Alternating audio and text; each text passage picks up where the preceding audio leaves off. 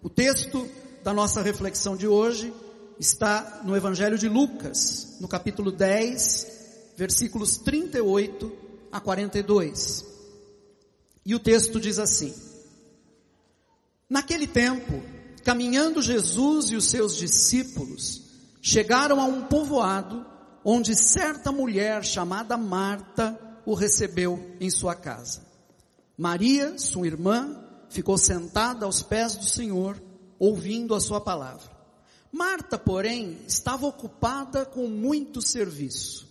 E aproximando-se dele, perguntou: Senhor, não te importas que minha irmã tenha me deixado sozinha com o serviço? Dize-lhe que me ajude. Respondeu o Senhor: Marta, Marta, você está ocupada e inquieta com muitas coisas. Todavia, apenas uma é necessária. Maria escolheu a melhor parte e esta não lhe será tirada. Palavra da salvação. Podem se sentar, queridos. O tema que eu escolhi para falar com vocês hoje é ocupados demais. E eu queria falar sobre esse tema a partir desse texto que o Evangelho nos oferece neste dia. Esse relato que eu acabei de ler, eu acredito que ele é muito conhecido por todos nós. Eu até acho que nós podemos dizer que Marta, que é, me parece, a protagonista, né, do relato, ela está entre as personagens mais criticadas e menos compreendidas de toda a Bíblia. Quase sempre quando a gente ouve uma exposição desse texto, a gente é lembrado de como essa mulher, tão preocupada com as tarefas dela, com os afazeres dela, deixou de lado a melhor parte. Geralmente é esse o enfoque que é dado a essa figura. Em outras palavras, Marta é vista sempre sob uma luz bastante negativa. Agora, como sempre acontece, gente, essas visões muito esquemáticas, né, muito estereotipadas, geralmente elas estão erradas. A lição que o Evangelho quer nos oferecer hoje não está baseada numa oposição, num antagonismo puro e simples do tipo Maria, a que fez a escolha correta, Marta, a que fez a escolha errada. Como acontece com a vida, aqui também geralmente as coisas são um pouquinho mais complicadas. Vocês sabem que a vida é mais complicada do que parece, não sabem? E, então desconfie de toda explicação simples demais, né? Também aqui nós não podemos ficar nesse, nessa superfície e imaginar que tudo se resolve nesse antagonismo. Na verdade, eu vou até antecipar um pouquinho o final dessa reflexão para dizer para vocês que Marta e Maria somos, na verdade, eu e você. Tem um pouco de ambas dentro de cada um de nós. E isso, gente, sem perda das nossas características pessoais. Como eu vou mencionar para vocês, a gente vai ver daqui a pouco. Mas antes da gente considerar isso, e antes da gente tentar reter algumas das lições que o Evangelho tem para nos dar a partir desse trecho, eu queria primeiro que a gente refletisse um pouquinho sobre como a tradição cristã, por muito tempo, encarou essas duas irmãs. Durante muito tempo a tradição cristã viu essas duas irmãs como dois modelos que apontam para duas atitudes diferentes. Então é a partir daqui que eu quero começar essa nossa reflexão juntos. Maria e Marta, dois modelos, duas atitudes diferentes. Foi essa a maneira, a perspectiva pela qual durante muito tempo a tradição cristã pensou nessas duas mulheres, como dois modelos como dois paradigmas, nós poderíamos dizer, ah, de estilos de vida diferentes. Um deles, o estilo de vida de Marta, dedicado ao serviço ativo. E o outro, o estilo de vida de Maria, dedicado à contemplação. Essa interpretação é uma interpretação que nós vamos encontrar já nos primeiros escritores cristãos dos séculos 2, 3 em diante, os chamados pais da igreja. Nós já vamos encontrar ali naqueles homens essa leitura desses dois personagens. E na verdade, É compreensível isso, porque na mente daqueles homens, que eram homens de uma cultura greco-romana, não é? Escreviam em grego, a maioria deles, alguns depois também em latim. Para esses homens, existia um modelo que já nem era um modelo cristão, era um modelo que vinha da cultura romana anterior, da cultura anterior ao próprio nascimento de Cristo, e era um modelo que dizia, era uma forma de pensamento que dizia que na verdade, existem dois estilos básicos de vida. A chamada vida ativa, que é a vida do envolvimento nos negócios, nos assuntos, na política, e a chamada vida contemplativa, que é aquela vida dedicada ao estudo, à reflexão, sobretudo à reflexão filosófica. Então era assim que gregos e romanos pensavam na vida, né? Dividida de duas formas, né? Há os que são os que se dedicam à vida ativa e há os que se dedicam à vida contemplativa. Para os primeiros escritores cristãos, então, era muito natural incorporar essa leitura e acabar projetando essa leitura sobre essas duas irmãs.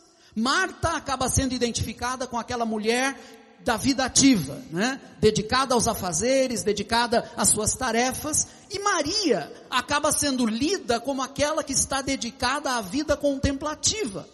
Com a diferença de que agora, para esses mestres cristãos, a vida contemplativa não é mais tanto a da reflexão filosófica, mas passa a ser a vida da oração. Né? Então, a partir daí, a igreja começou a encarar essas mulheres como dois modelos específicos, né?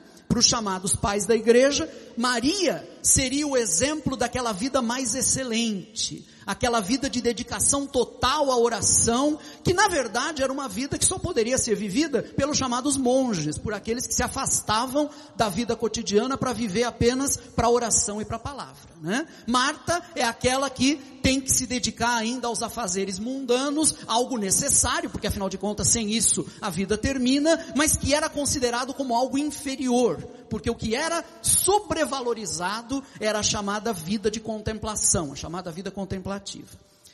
Felizmente, a teologia tem superado essa forma antagônica de entender essas duas personagens. Na verdade, elas são duas personagens riquíssimas, estão entre as que mais aparecem nos evangelhos, para vocês terem uma ideia. Nós temos essas duas mulheres aqui, e nós temos Marta e Maria, juntamente com seu irmão, também em duas passagens do Evangelho de João, no capítulo 11 e no capítulo 12. Então, são mulheres bastante citadas na Escritura, na verdade, né?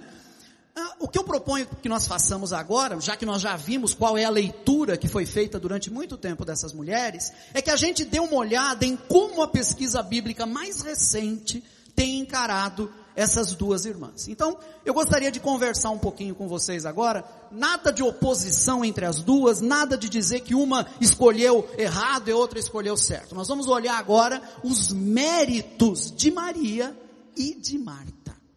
Os méritos das duas. Deixa eu começar, gente, dizendo que em termos de características pessoais, nenhum de nós é totalmente Marta, nem totalmente Maria. Tem um pouco das duas dentro de cada um de nós. A questão é que geralmente predomina em cada um de nós ou um lado ou outro, né? Ah, por exemplo, existem aqueles dentre nós que são do tipo mais contemplativo. É o meu caso, por exemplo, né? Eu me vejo como uma pessoa mais contemplativa. Eu gosto de isolamento, gosto de estudo, gosto de reflexão. Por outro lado, existem pessoas que são atividade pura, parece que vivem ligadas no 220 o tempo todo. Deixa eu dizer uma coisa para vocês, não existe nada aqui de certo ou de errado, tá? São características pessoais e enquanto tais, têm que ser valorizadas e são úteis também. Eu vou terminar esse, essa nossa reflexão tentando mostrar isso com clareza. Porque na verdade a mensagem que o Evangelho quer nos passar hoje é que ambas as características são importantes no reino de Deus. Mas para nós compreendermos essa passagem, nós temos que tentar encará-la no contexto em que ela se encontra no Evangelho de Lucas. Se vocês olharem na Bíblia de vocês depois, vocês vão ver que esse trecho que nós lemos é precedido pela parábola chamada do bom samaritano, que foi aquela que o Luiz Henrique expôs para a gente no domingo passado. Tem uma relação clara, na verdade, entre os dois textos. Na parábola, Jesus responde à pergunta que foi feita pelo mestre da lei. O mestre da lei pergunta para Jesus: quem é o meu próximo? pra, é, a quem eu devo afinal amar, não é? E Jesus responde mostrando como um samaritano, alguém que era considerado um pária pela sociedade judaica, exerceu misericórdia para com alguém que estava distante dele em termos culturais e religiosos. Em outras palavras, a parábola do bom samaritano está mostrando para a gente que o nosso próximo pode ser aquele que nós não consideraríamos como nosso próximo. Né? Aquele lá é o nosso próximo. Nesse trecho agora que nós estamos estudando, Jesus chega a um povoado. E o versículo 38 diz que nesse povoado, certa mulher chamada Marta o recebeu em sua casa. Gente, isso aqui é fundamental, porque vejam bem, aqui nesse texto, Jesus se tornou o próximo. Assim como aquele homem ferido, né, havia sido acolhido por aquele samaritano, agora quem está sendo acolhido aqui é Jesus. Jesus se tornou o próximo. É Ele quem está sendo acolhido numa casa. É muito interessante notar que a tradição cristã vê na atitude de Marta um eco, essa atitude de Marta de acolher Jesus, de servir Jesus com seu esforço, com seus bens, com seu trabalho, a tradição cristã vê nessa atitude de Marta um eco de um importante acontecimento do passado, que está lá em Gênesis capítulo 18, versículos 1 a 10. A visita que o patriarca de Israel, Abraão, recebeu de três figuras misteriosas. Eu não vou ler o texto todo, vocês podem ler em casa depois. Quero ler apenas os primeiros, os primeiros três versículos de Gênesis 18. Diz assim o texto. O Senhor apareceu a Abraão perto dos carvalhos de Manre, quando ele estava sentado à entrada de sua tenda, na hora mais quente do dia.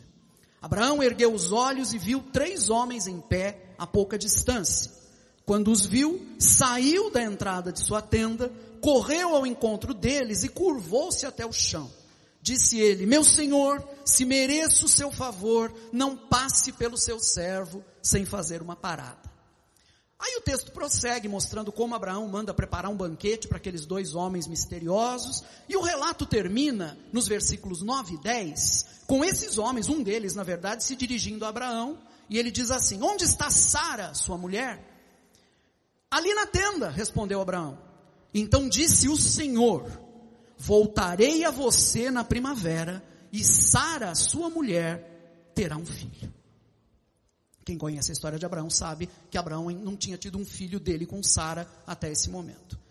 A experiência toda de Gênesis 18 é o que nós chamamos de uma epifania, uma manifestação do Senhor a Abraão. E uma manifestação que acontece, ocorre na forma de três personagens, como uma referência clara à Santíssima Trindade.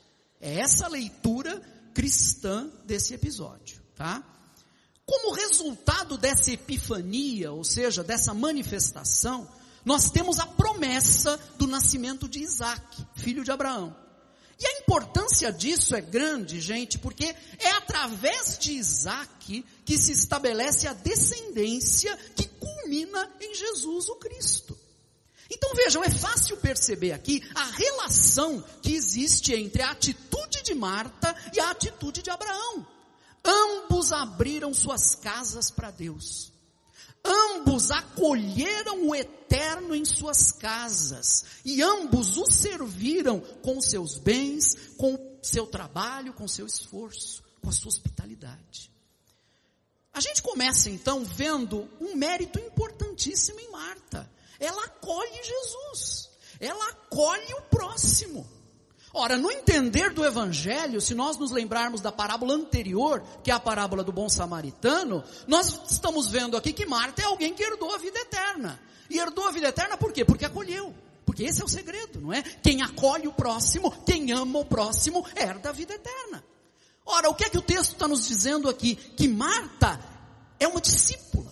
Ela se revela aqui, através do seu ato de acolhimento, como sendo uma discípula. Tem uma outra razão importante pela qual esse trecho aqui, que, que Lucas narra, é muito importante na arquitetura do evangelho que ele está escrevendo. Lucas, como evangelista, está muito preocupado com um problema que estava acontecendo na sua época, no momento em que ele estava escrevendo esse evangelho.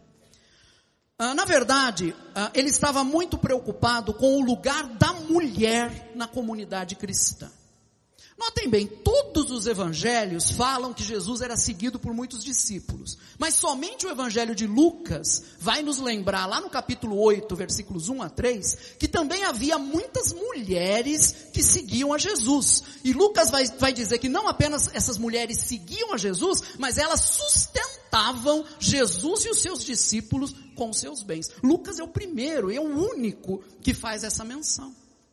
Lá nos Atos dos Apóstolos, que foi escrito pelo mesmo autor do Evangelho de Lucas, nós vamos encontrar, logo no início da igreja, está lá em Atos 1,14, né? A menção de que os apóstolos se reuniam sempre em oração com as mulheres, inclusive Maria, a mãe de Jesus. Gente, é muito interessante isso. Por que essa ênfase? Por que destacar a presença e a atuação das mulheres, como Lucas faz nesse evangelho? Isso é totalmente fora dos padrões da época. Isso era totalmente fora dos padrões culturais daquele tempo. Na cultura judaica, as mulheres eram inferiorizadas. De acordo com as leis dos fariseus, elas nem sequer podiam se sentar à mesa com os homens. E isso para evitar o risco de que uma mulher em condição de impureza, porque era assim que os judeus consideravam, por exemplo, uma mulher durante o período da menstruação, para evitar que uma mulher eventualmente em estado de impureza contaminasse um homem judeu. Então para isso elas eram separadas. E o detalhe interessante, na igreja, no momento em que Lucas está escrevendo o seu evangelho, mais ou menos em torno do ano 85, o costume de colocar as mulheres à margem estava se estabelecendo de novo.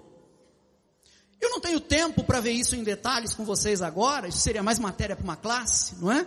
Mas é a partir desse contexto que algumas proibições para atuação feminina nas comunidades cristãs começam a surgir. E não apenas a surgir, mas começam até a ser encaixadas em textos do Novo Testamento mais antigos, que não tinham essas proibições, mas de repente você vai encontrar lá um, não permito que as mulheres falem na igreja. Né? É nesse momento que esse tipo de proibição começa a se estabelecer. Né?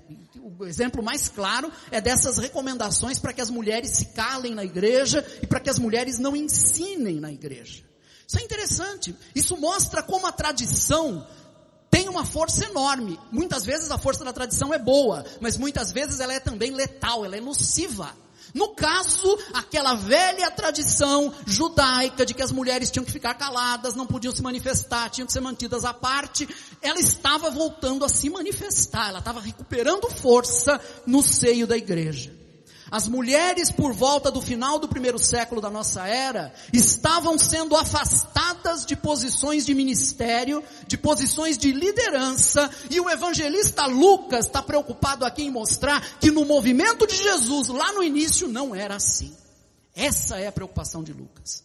Por isso, a intenção de Lucas aqui não é apenas reproduzir um incidente que aconteceu no ministério de Jesus.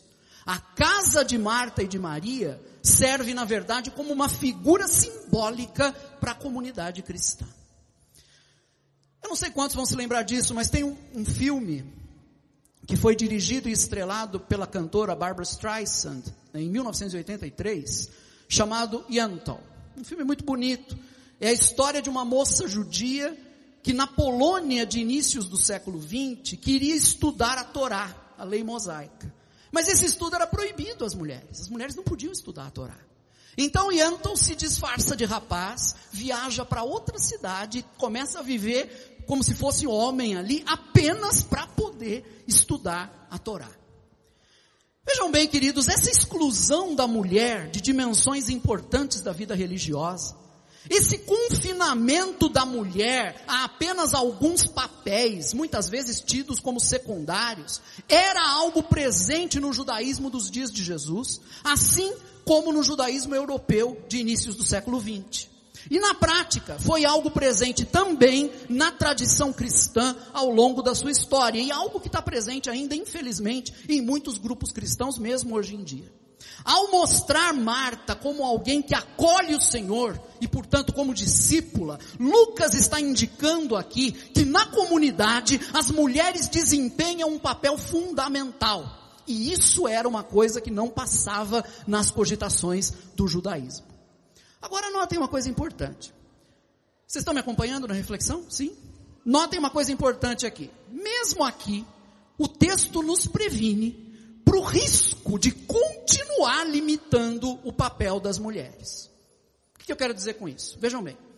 Marta está ali, ela é representada como sendo uma ministra, porque ela está ministrando. O que, que significa ministrar? Servir. Ela está servindo, ela está ministrando. Para Lucas, ela está funcionando aqui como um símbolo da mulher que ministra na comunidade, que atua na comunidade. Mas Lucas quer ir além, porque na verdade, ah, ele queria mostrar toda a radicalidade do projeto de Jesus para as mulheres. É por isso que nós vamos chegar agora no coração do relato. Marta está preocupada, está indo para lá e para cá, está cheia de atividade, enquanto Maria está sentada aos pés de Jesus, ouvindo o seu ensino. Essa é a razão pela qual Marta vai e critica Maria e reclama dela para o próprio Jesus. Jesus, fala, manda ela me ajudar, caramba, né? Estou sozinha aqui fazendo tudo. O que é que Lucas está querendo nos dizer com isso? Eu tenho notado, gente, que as pessoas ativas, muitas vezes, são também profundamente conformistas. Por que isso acontece? Eu tenho notado muito isso. E eu acredito que isso acontece porque o ativo, em geral, gasta menos tempo pensando, gasta menos tempo refletindo. Eu não estou dizendo com isso que o ativo é menos inteligente, de forma nenhuma. Na verdade, são formas diferentes, são tipos diferentes de inteligência.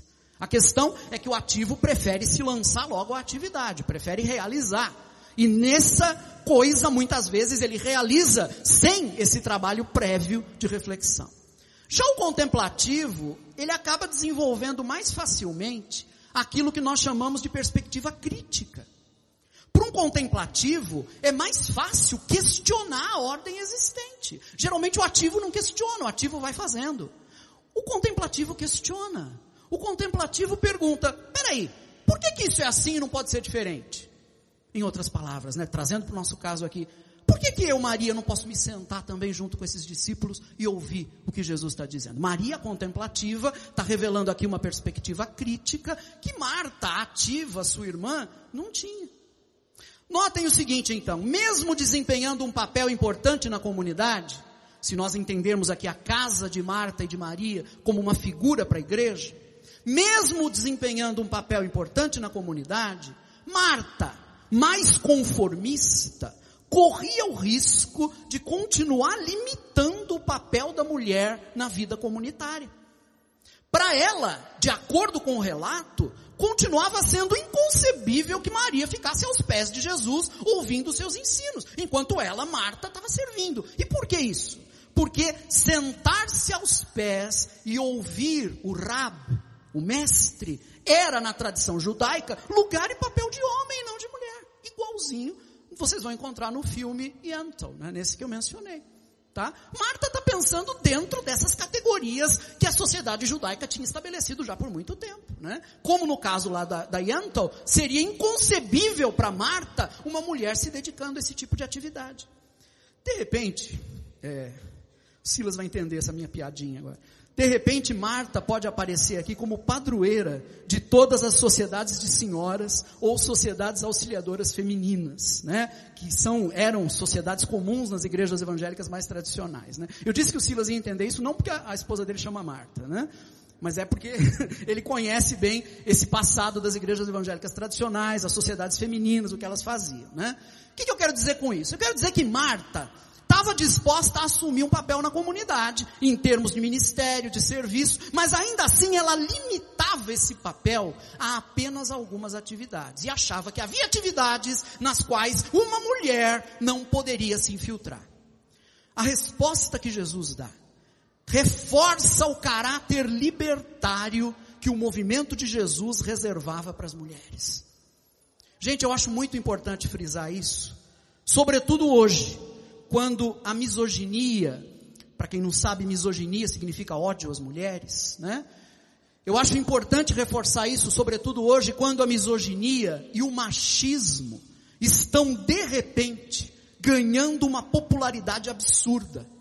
E no caso do nosso país, parece que estão quase se tornando políticas de Estado desde essa última eleição para o governo federal. O movimento de Jesus era profundamente libertário em relação às mulheres. E isso porque as via em condição de igualdade com os homens.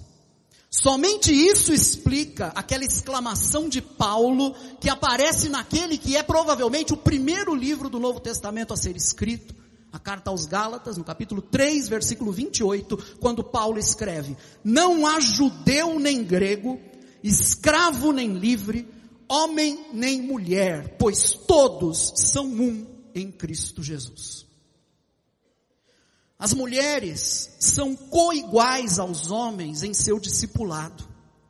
Têm as mesmas demandas, têm os mesmos privilégios. Todos, homens e mulheres, são igualmente chamados ao serviço. É o que nós vemos no caso de Abraão, que serve os visitantes, é o que nós vemos no caso do samaritano, que serve o ferido, é o que nós vemos no caso de Marta, que acolhe e serve a Jesus também. Todos, homens e mulheres, são igualmente chamados àquela proximidade que na tradição judaica era apenas reservada aos homens sentar-se aos pés do mestre, ouvir e aprender. Isso não é apenas para os homens, isso é também para as mulheres, isso é para todos. Marta e Maria são discípulas plenas e ambas têm acesso ao Cristo e ao seu reino. Marta e Maria tinham direito às duas para estar ali aos pés do Senhor.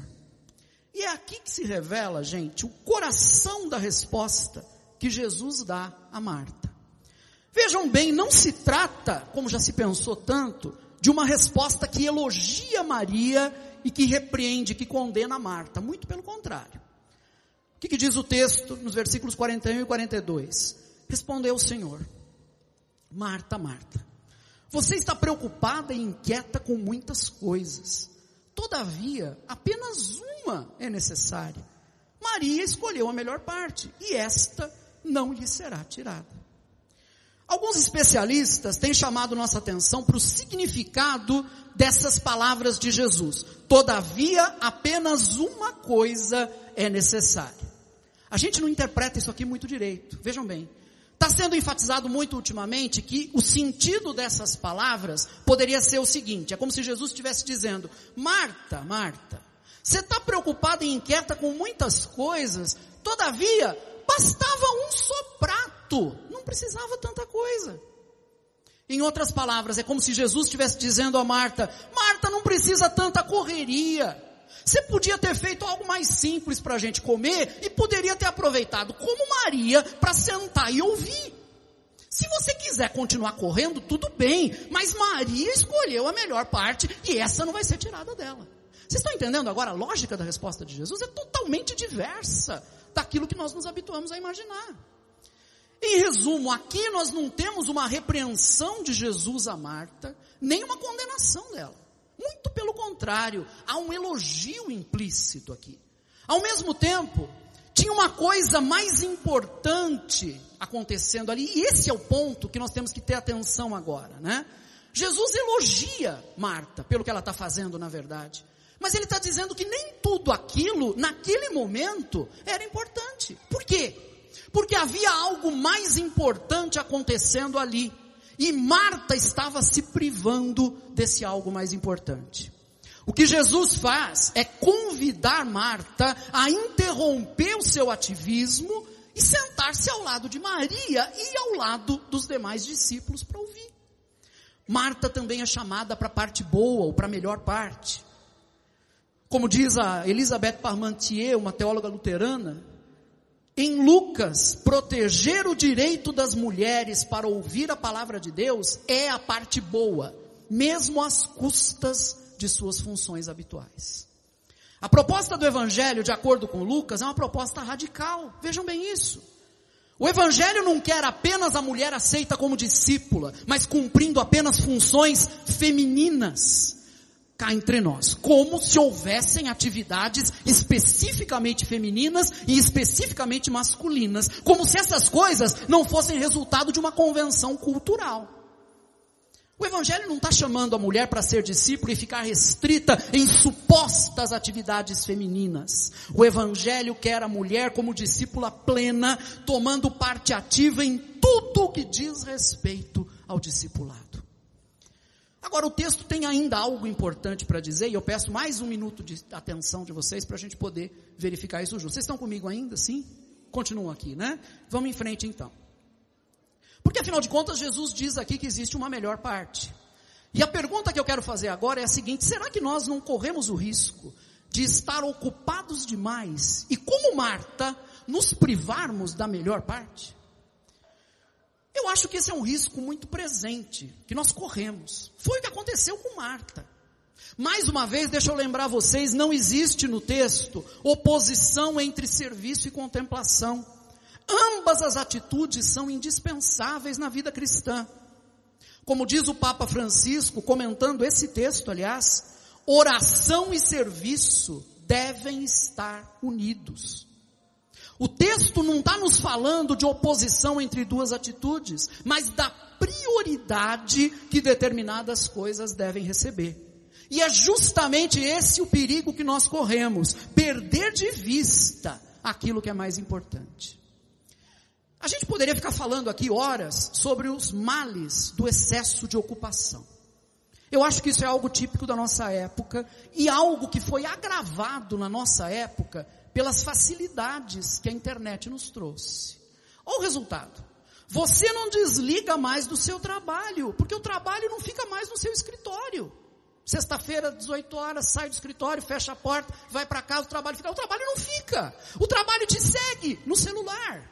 O trabalho te alcança no WhatsApp, não é? E você se vê num domingo de manhã respondendo a um e-mail que você poderia perfeitamente responder na segunda-feira lá no seu escritório, mas porque o trabalho te alcançou, você acaba fazendo isso no domingo.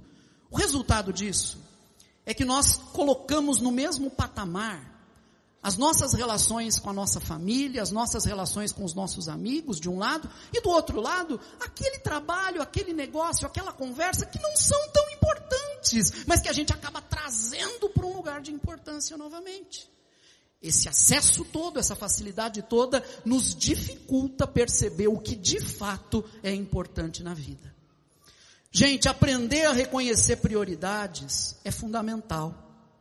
E o alerta é ainda mais urgente, eu creio, quando nós pensamos na maneira como nós nos portamos como comunidade cristã. Voltando às palavras de Jesus que ele diz a Marta, uh, eu acho que a gente poderia tentar ler um pouquinho o que está nas entrelinhas ali, né? O que Jesus quer dizer, afinal, quando ele diz para Marta, quando ele fala sobre a melhor parte? Maria escolheu a melhor parte e esta não lhe será tirada. O que Jesus está querendo dizer aqui? É como se Jesus estivesse dizendo o seguinte: Marta, tem algo fora do comum acontecendo aqui. Você se lembra, Marta, da promessa de Deus a Abraão? Aquela promessa: voltarei na primavera e Sara terá um filho. Você se lembra disso, Marta? Pois é, esse filho sou eu, Marta. Eu sou o descendente. Eu sou a raiz de Davi. Eu que estou aqui com vocês. E você está mais preocupada com a sopa que eu vou tomar do que com o que eu tenho a dizer. Por que, que você não escolhe também a melhor parte? Por que, que você não senta também aqui? Deixa a sopa depois, a gente toma ela fria. As entrelinhas do texto estão gritando isso para mim. A gente não vai compreender isso enquanto não considerar que para nós cristãos, Jesus Cristo é o eixo central. Jesus Cristo é o coração. Jesus Cristo é o centro de tudo. Paulo nos fala sobre isso em Colossenses, capítulo 1, versículos 25 a 27. Lá ele vai nos dizer que Deus confiou a ele, Paulo, a responsabilidade de apresentar plenamente a palavra de Deus, o mistério que esteve oculto durante épocas e gerações, mas que agora foi manifestado a seus santos. A eles quis Deus dar a conhecer entre os gentios a gloriosa riqueza deste mistério, que é Cristo em vocês, a esperança da glória. Queridos, toda a vida da comunidade cristã flui de uma única fonte, Jesus Cristo. A comunhão com Cristo é o coração da vida cristã. E comunhão aqui não significa uma experiência emocional, porque experiências variam de pessoa para pessoa. Significa uma compreensão de fé. Estamos ligados a Cristo e nos alimentamos dele. Isso é uma compreensão de fé, não é uma experiência emocional. Eu acredito que por vezes a igreja me lembra, a igreja, as nossas maneiras de viver como comunidade, tudo isso me lembra uma Marta agitada, preocupada com uma série de coisas que ela quer apresentar ao Senhor. Vamos ser francos, gente. Vamos fazer um exercício de franqueza aqui. Quantas das nossas programações, das programações das nossas comunidades, Jesus não daria a mesma resposta terna que ele deu a Marta? Marta, só um prato é necessário, não precisa tanta coisa. Marchas, bandas, shows, pregações, músicas. Será que no meio de tudo isso nós não perdemos de vista o Senhor? E no entanto, é Cristo que é a gloriosa riqueza deste mistério que por séculos não foi revelado. Cristo em nós, Cristo vivendo no centro das nossas vidas e no centro das nossas comunidades. Talvez haja aqui um chamado importante para nós, individualmente, como pessoas neste mundo, e coletivamente, como comunidade cristã. Um chamado à simplicidade. Jesus está dizendo, afinal, um só prato basta, Marta, não precisa tanta coisa. Eu vou desafiar você a fazer algo. Ao longo da semana que começa hoje, faça um exame da sua vida cotidiana e veja quanta coisa na sua vida poderia ser descartada. Coisas de que você não precisa, mas que consomem seu tempo, tomam seu dinheiro, poluem esse planeta que está cada vez mais em perigo. Faz uma lista e arranca essas coisas. Elas são desnecessárias. Não precisa de tanta coisa. E vamos pensar também no que, como comunidade, poderíamos deixar de lado em prol de uma vivência mais simples daquele que foi o chamado original de Jesus para nós. Sentarmos ao redor da mesa onde Cristo se oferece a nós como comida e bebida. Será que eu posso lembrar vocês, afinal de contas, que o coração de ser igreja está lá em Mateus 18, versículo 20? Pois onde se reunirem dois ou três em meu nome, ali eu estou no meio deles. Isso é igreja. Eu quero terminar chamando mais uma vez a atenção de vocês para essas duas irmãs. Elas se tornaram para mim já personagens queridas, confesso. Eu acho que elas ilustram tão bem a diversidade humana, elas mostram tão claramente como nós somos diferentes uns dos outros, e é nessa diferença, na verdade, que está a nossa grande riqueza. Pois bem, um pouco atrás eu disse para vocês que Marta, como toda pessoa muito ativa, tinha certa tendência ao conformismo. Lembram disso? Pois é, eu acho que isso é verdade. Maria, mais reflexiva, era também mais crítica e mais aberta a desafiar as normas existentes. E vamos concordar aqui que muitas vezes as normas existentes são profundamente injustas. Agora eu queria olhar essas duas irmãs por um outro ângulo com vocês, rapidamente. Eu não vou ler o texto, vocês podem ler depois. João capítulo 11, versículos 1 a 44, nos revela a perda que essas mulheres sofreram, a morte do seu irmão Lázaro. Vocês conhecem a história. Jesus era guardado, mas não chegou a tempo para curar Lázaro. Agora, quando Jesus chega, quem é que se levanta primeiro e vai correndo ao seu encontro? Interessante isso. Não foi a reflexiva Maria. Como toda pessoa contemplativa, Maria ficou lá no cantinho dela chorando a sua perda. E eu entendo Maria, né? Como eu sou um contemplativo, eu entendo ela. Ela é contemplativa, a gente se dá bem, né? Nós contemplativos temos uma forte veia melancólica. Então a gente é de ficar no cantinho, ficar chorando, né? Agora Marta ativa pulou logo e foi correndo ao encontro de Jesus. O texto vai nos dizer, quando Marta ouviu que Jesus estava chegando, foi encontrá-lo, mas Maria ficou em casa. Disse Marta a Jesus, Senhor, se estivesses aqui, meu irmão não teria morrido. Olha a ativa falando, né? Você não estava fazendo o que precisava. Jesus conversa com Marta, reequilibra a fé dela. Jesus diz para ela: Seu irmão vai ressuscitar. Marta responde: Eu sei, Senhor, que ele vai ressuscitar no, no, no último dia, na grande ressurreição. Aí, nesse momento, Jesus diz para Marta algo que ninguém havia ouvido da boca de Jesus até esse momento. Jesus diz para Marta o seguinte: Marta, eu sou a ressurreição e a vida. Senhor, eu sei que ele vai ressuscitar no último dia na ressurreição. Marta, esquece o último dia. Eu sou a ressurreição e a vida. Aquele que crê em mim, ainda que morra, viverá. E quem vive e crê em mim, não morrerá eternamente. Fantástico isso.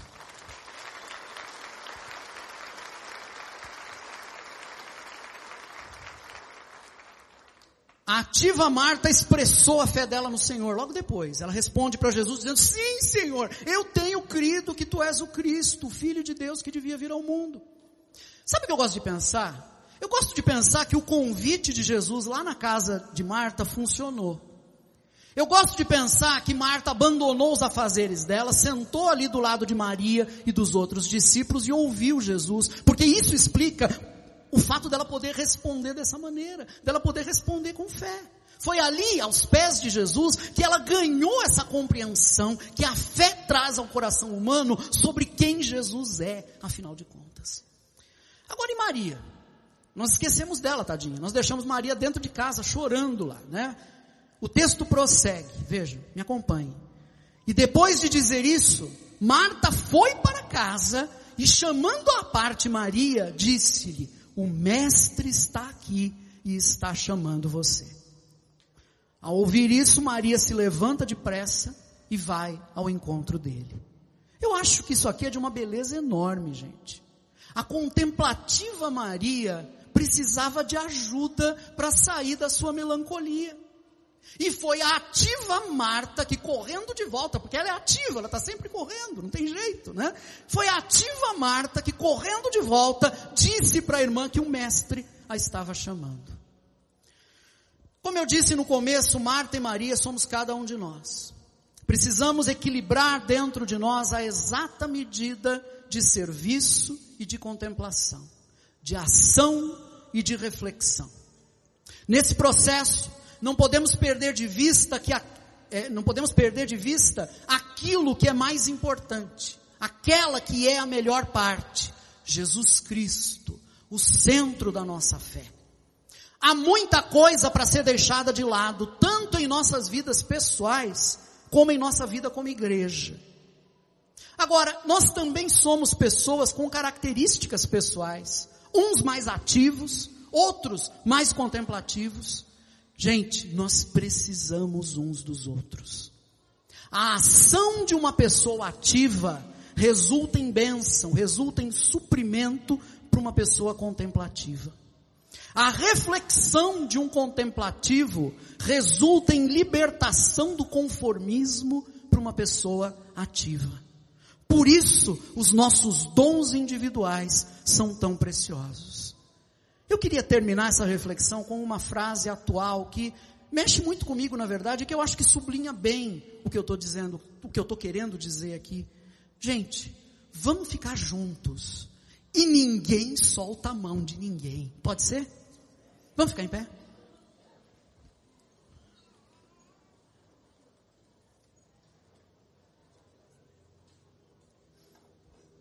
Tem uma semana nova diante de nós. Eu quero orar com vocês pedindo a Deus que nos dê graça para viver o seu evangelho nessa semana. Vocês estão comigo nisso? Pai, agradecemos por tua palavra. Agradecemos pela revelação que o teu Espírito Santo traz aos nossos corações a partir do teu evangelho. Pedimos ao Senhor que nos dê, Pai, a graça de discernir nas nossas vidas aquilo que é mais importante. Que o Senhor nos livre como pessoas, como indivíduos, dos perigos do ativismo que o Senhor nos ajude a ter um claro senso das prioridades nas nossas vidas. Pedimos ao Senhor que o Teu Espírito abra os nossos olhos para aquilo que é a melhor parte. Que ao longo dessa semana o Teu Espírito reforce em nós a consciência de quem Jesus Cristo é de que Ele é o centro da nossa vida, o centro da nossa espiritualidade e deve ser o centro da nossa vivência comunitária também. E pedimos também juntos ao Senhor, que o Senhor não nos permita desprezarmos os dons que estão nas vidas uns dos outros. Ajuda-nos, Pai, a reconhecermos a bênção da diversidade e a entendermos que precisamos daquela graça que o Senhor depositou em pessoas diferentes de nós. Ajuda-nos nisso. Ajuda-nos a ser tolerantes numa época de intolerância. Ajuda-nos a ser ternos numa época de dureza, numa época de palavras ruins. Ajuda-nos a expressar o amor e a ternura que estão em Jesus Cristo. Ajuda a gente nisso, Pai, para a glória do Teu nome. Em nome de Jesus. Amém. Amém. Se o Senhor falou com você hoje, eu peço que você aplauda Ele.